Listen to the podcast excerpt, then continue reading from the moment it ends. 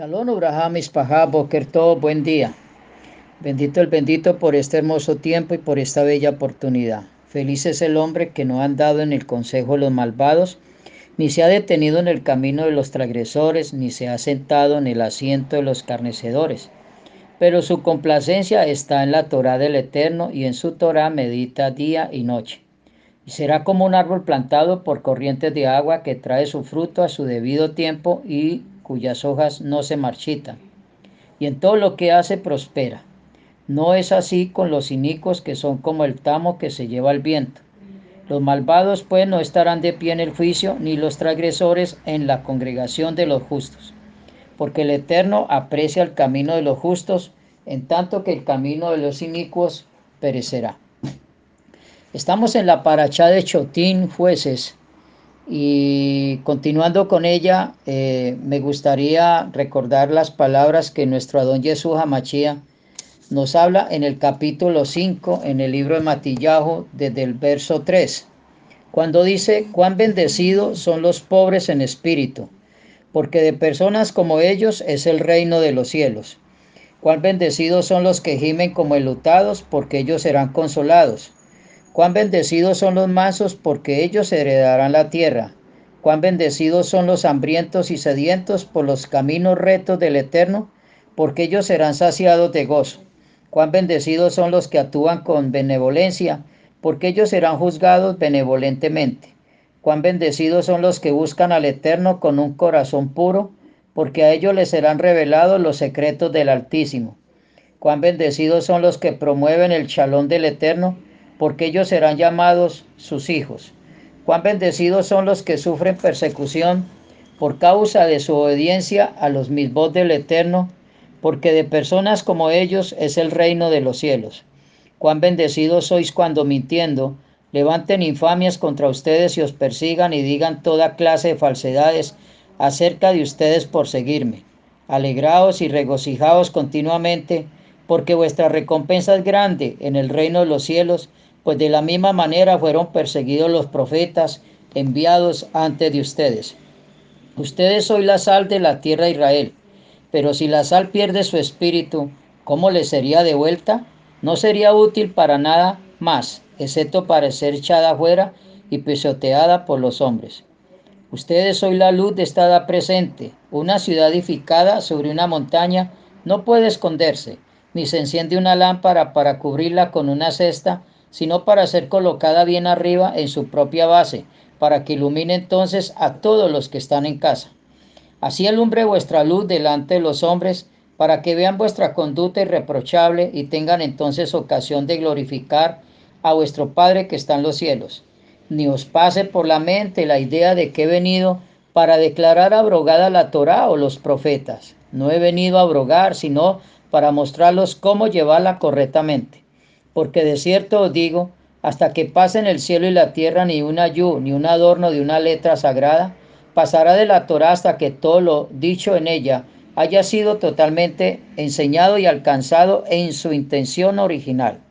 Por tanto, quien quiera que a propósito desobedezca uno solo los mandamientos de la Torá, que le sea aplicable, aun tratándose de los identificados como pequeños, y cause así que los hombres también los desobedezcan, muy pequeño será llamado en el reino de los cielos. Mas cualquiera que los obedezca y enseña a los hombres cómo obedecerlos, muy grande será llamado en el reino de los cielos. Pues os digo que si vuestra manera de, de enseñar y obedecer la Torah no va más allá de lo establecida por aquellos Oferín y Peruchín para ir y recibir la justicia prometida en la Torah, no entraréis tampoco en el reino de los cielos. Oíste que fue dicho a nuestros padres, no asesinarás por lo que ha sido explicado que cualquiera que comete asesinato automáticamente será traído ante un tribunal de juicio. Pero digo, esto significa algo más profundo aún, que cualquiera que se llene de ira contra su hermano deberá ser traído ante un tribunal de justicia.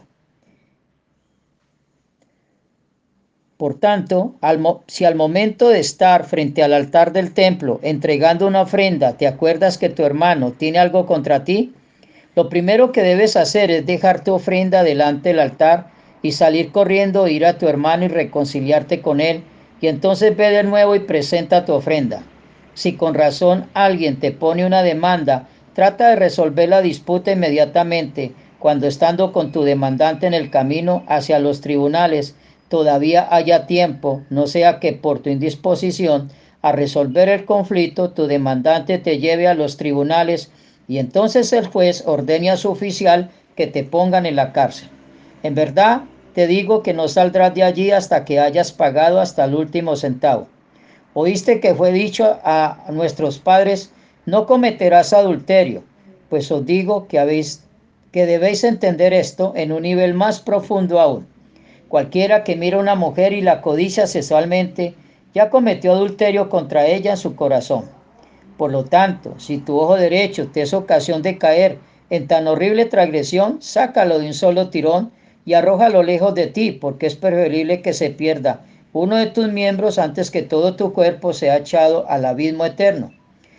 Y si es tu mano derecha la que te causa caer en la transgresión, córtala y échala lejos de ti, porque es preferible que se pierda uno de tus miembros y no que todo tu cuerpo sea echado al abismo eterno. También oíste que fue dicho a nuestros padres, no faltarás a los juramentos que hayas hecho, sino cumplirás al Eterno lo que hayas jurado.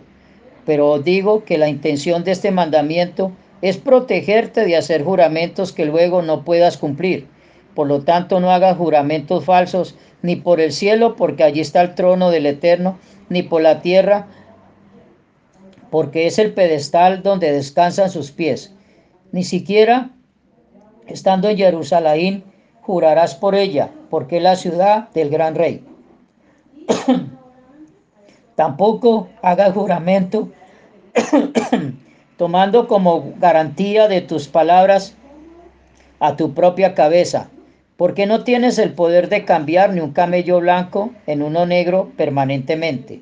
Por tanto, asegúrate que cuando diga sí sea sí y cuando diga no sea no, porque el que tiene que hacer depender su palabra de algo más allá de esto, del malino procede.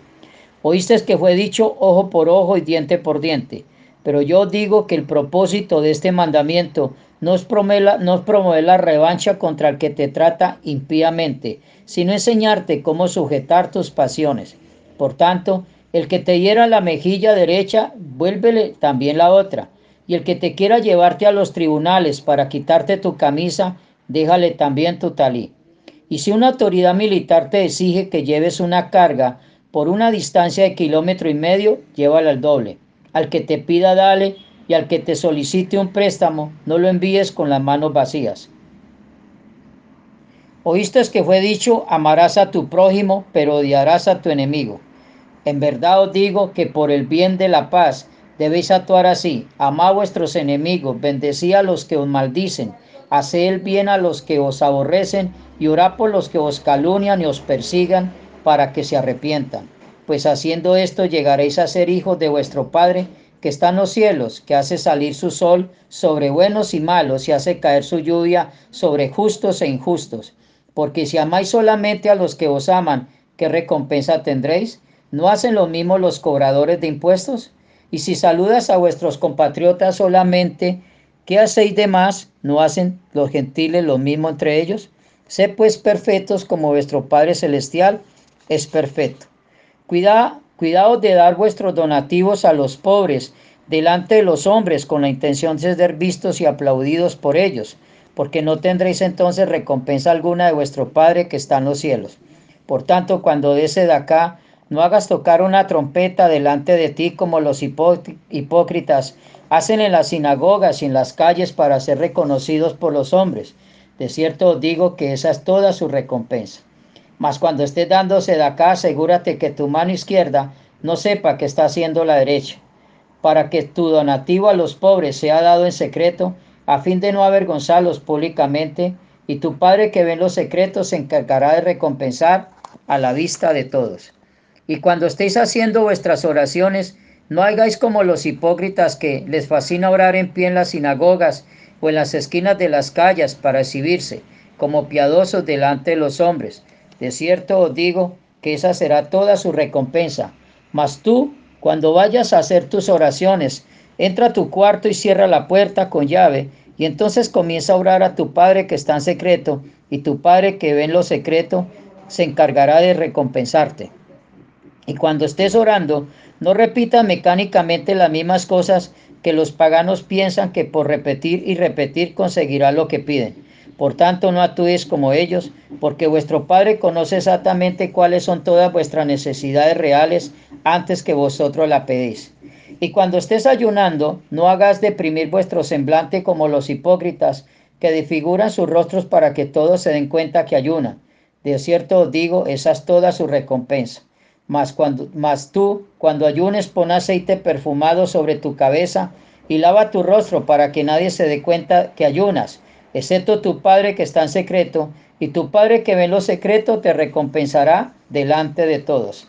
No dediques vuestra vida a hacer tesoros aquí en la tierra, donde la polilla y el óxido la destruyen o donde ladrones pueden hacer un túnel a escondidas y robarlo.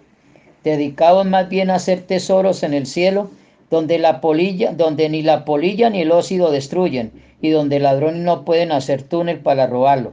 Porque donde esté vuestro tesoro, allí estará vuestro corazón. El ojo es como la menorá del cuerpo. Por tanto, si tienes un ojo bueno para ser generoso, todo tu cuerpo resplandecerá como la menorá.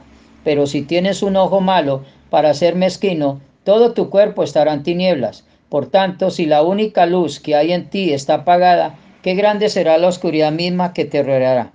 Ningún esclavo puede servir a dos amos, porque siempre amará al primero más que al segundo, o al segundo más que al primero. De la misma manera, no podréis servir al mismo tiempo al Eterno y a tus tesoros materiales. Por tanto que ya habéis escogido servir al Eterno, no estéis ansiosos por vuestra vida material, que habréis de comer o que habéis de beber, ni por vuestro cuerpo con que habréis de vestir. ¿No es la vida más valiosa que la comida y el cuerpo más valioso que el vestido? Mirad atentamente a las aves del cielo que ni siembran, ni cosechan, ni guardan el grano en graneros, y sin embargo vuestro Padre que está en los cielos las alimenta. ¿No valéis vosotros mucho más que ellas? ¿Y quién de vosotros, por mucho que se afane, podrá añadir a su alma una hora más de vida? ¿Y por el vestido? ¿Y por qué ponéis tanto afán en ello? Considera atentamente cómo crecen los lirios del campo. No trabajan con fatiga ni se hacen ropa hilando. Mas os digo que ni aun Eslomó, cuando estaba en el máximo de su esplendor, se vistió así como uno de ellos. Y si es así, como el Eterno viste a la hierba del campo que hoy está en pie y mañana se seca y es echada en el horno de fuego, ¿no hará mucho más por vosotros, hombres de poca emuná? Por tanto, no os, no os angustiéis el alma diciendo, ¿qué comeremos o qué beberemos o con qué nos vestiremos? Porque los gentiles dedican su vida detrás de todas estas cosas, pero vuestro Padre que está en los cielos sabe que tenéis necesidad de todas estas cosas. Va a buscar primeramente el reino del Eterno y su justicia, y todas estas cosas os serán añadidas. Por tanto, no estéis ansiosos por el día de mañana, porque el mañana traerá consigo sus propios problemas y suficiente para ustedes es la fatiga de cada día. En el, en el capítulo 18 del verso 15 al 20 en el mismo libro de Matillahu dice, por tanto, si tu hermano se aparta de la Torá, ve y corrígelo en privado, estando tú y él solos. Si te escucha, has ganado a tu hermano. Mas si no presta atención a tu corrección, insiste todavía y toma aún contigo a uno o dos, para que en boca de dos o tres testigos coste toda palabra de corrección que sea dicha. Y si también a ellos rechaza, insiste más y trae el caso ante el Beidín local, teniendo toda la comunidad de testigos. Y si también rechaza el testificar del tribunal, dado ante toda la comunidad, considéralo como un gentil y un publicano. De cierto, de cierto os digo, que todo cuanto prohíbas en la tierra debe ser prohibido primeramente en el cielo, y todo lo que permitas en la tierra deberá ser permitido previamente en el cielo. De nuevo os digo, si dos jueces de entre ustedes os ponen de acuerdo en la tierra acerca de cualquier alhaja necesaria para proteger la fe de la comunidad, les será permitida por mi Padre que está en los cielos.